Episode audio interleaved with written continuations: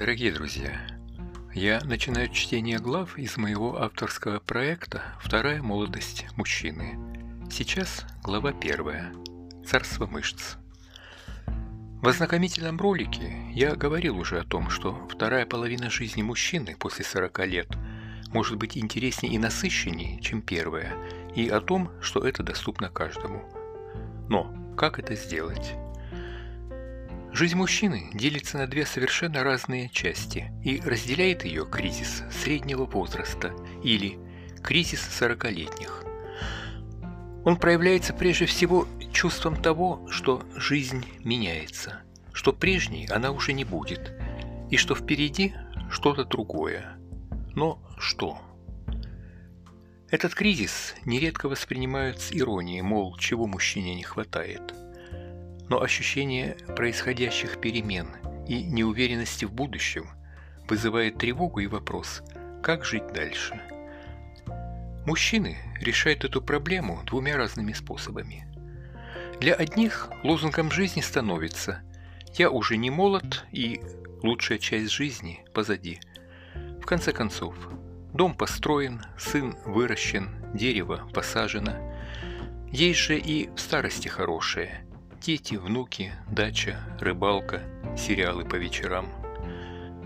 Какое-то время это поддерживает активность, но снижение привычных нагрузок и изменение ритма жизни не стимулируют поддержание физических кондиций и в сочетании с проявляющимися болезнями ведут к ограничению потребностей и сужению круга интересов. Человек теряет смысл жизни, замыкается в себе – и еще недавно цветущий мужчина быстро превращается сначала в пожилого человека, а потом в старичка на лавочке. А дальше инфаркт или инсульт. К сожалению, это путь большей части мужчин. Так большинство моих одноклассников по школе и институту уже ушли в мир иной. Другая часть оправляется после очередного инсульта, и лишь считанные единицы активны. Я называю такой путь доживанием. Лозунг второй группы мужчин «Я еще не стар». Да, я уже не юнец, но могу еще многое. Часть таких мужчин продолжает работать из-за сужения круга интереса, нередко превращаясь в трудоголика. Этот спасательный круг – какое-то время поддерживают активность и физические силы. Так я знаю хирургов, которые продолжают оперировать 80 лет. Но, как только они лишаются привычной работы, исчезает смысл жизни, и превращение в старика происходит на глазах. Есть и другие мужчины, старающиеся доказать себе и другим, что они еще вполне ничего. Кто-то покупает мотоцикл, повязывает бандану и отправляется на яхте вокруг мыса Горн. Кто-то имитирует молодость сменой молоденьких девочек. Но, как правило, сил на такой образ жизни хватает ненадолго, а заменить его нечем. А далее потеря физических кондиций и тоже быстрое старение – Помощь по выходу из кризиса 40-летних обычно ищут у психологов и психотерапевтов. Это понятно и объяснимо, ведь явных-то физических изменений пока не происходит. Жаловаться врачам вроде бы не на что. Здоровый мужик капризничает. Отсюда рекомендации. Найти новые ценности в жизни, открыть новые горизонты, поставить новые задачи – а как их откроешь и поставишь, если кажется, что вся жизнь рушится и весь мир не мил? Но раз этот кризис проявляется осознанно или неосознанно у всех, то это означает, что он закономерен и носит природный биологический характер.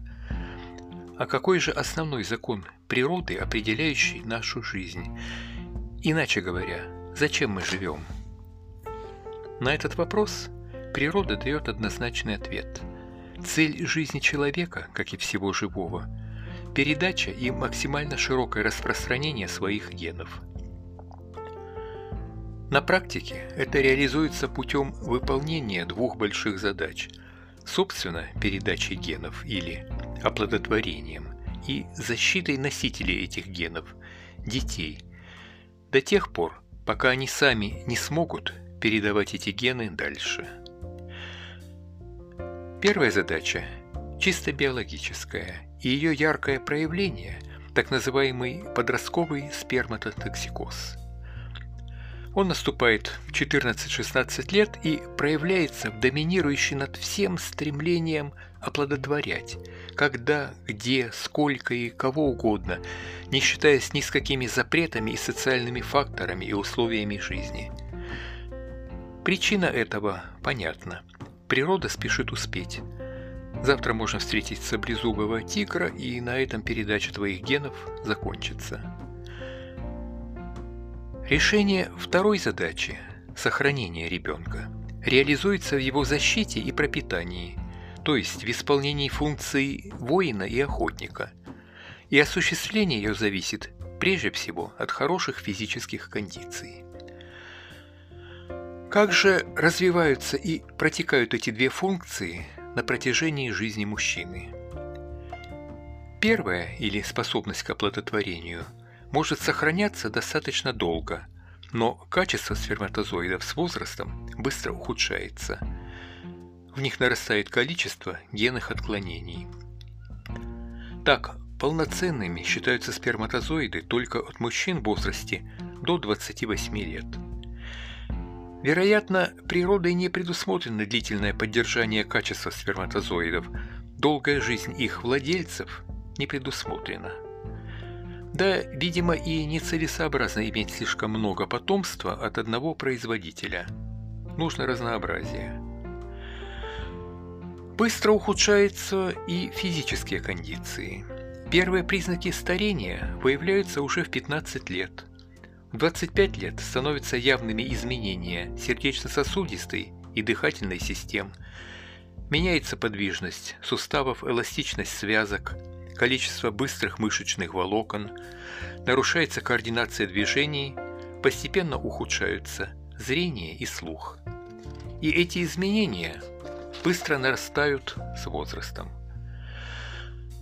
По мнению биологов, природа дает организму гарантию на 35 лет, после чего сохранение здоровья и самой жизни без поддерживающих и лечебных мероприятий становится проблематичным – Подтверждение этого мы видим и в наши дни. Современные аналоги воинов и охотников прошлого, то есть люди, успешность которых зависит от физических кондиций, например, спортсмены единоборств, с отменным изначально здоровьем, соблюдающие режиме диету, окруженных врачами, живущими в несравненно лучших, чем наши предки, условиях, по статистике теряют свои чемпионские титулы в возрасте 33 года. Интересно сопоставить эти цифры со сроками цикла воспроизводства. Мужчина может стать отцом примерно в 15 лет, плюс 9 месяцев на вынашивание ребенка, плюс следующие 15 лет и 9 месяцев приблизительно равняются тем же 33 годам. Совпадение результатов этих подсчетов говорит об одном. Возрасте примерно 35 лет природа считает, что свою основную биологическую задачу – передачу генов – мужчина уже выполнил, и эволюции он больше не нужен. Это неосознанное ощущение своей ненужности и проявляется в виде кризиса среднего возраста. Я называю это синдромом Ронина – Человек, утративший цель жизни и лишившийся покровительства и защиты природы, теряет мироощущение и веру в себя. Все это я рассказал для того, чтобы показать, что кризис среднего возраста – это важнейший, биологически обусловленный, переломный момент в жизни мужчины, момент решения, бифуркации, в котором определяется ход его дальнейшей жизни. А вот как жить дальше, я расскажу в следующем разделе «Царство разума».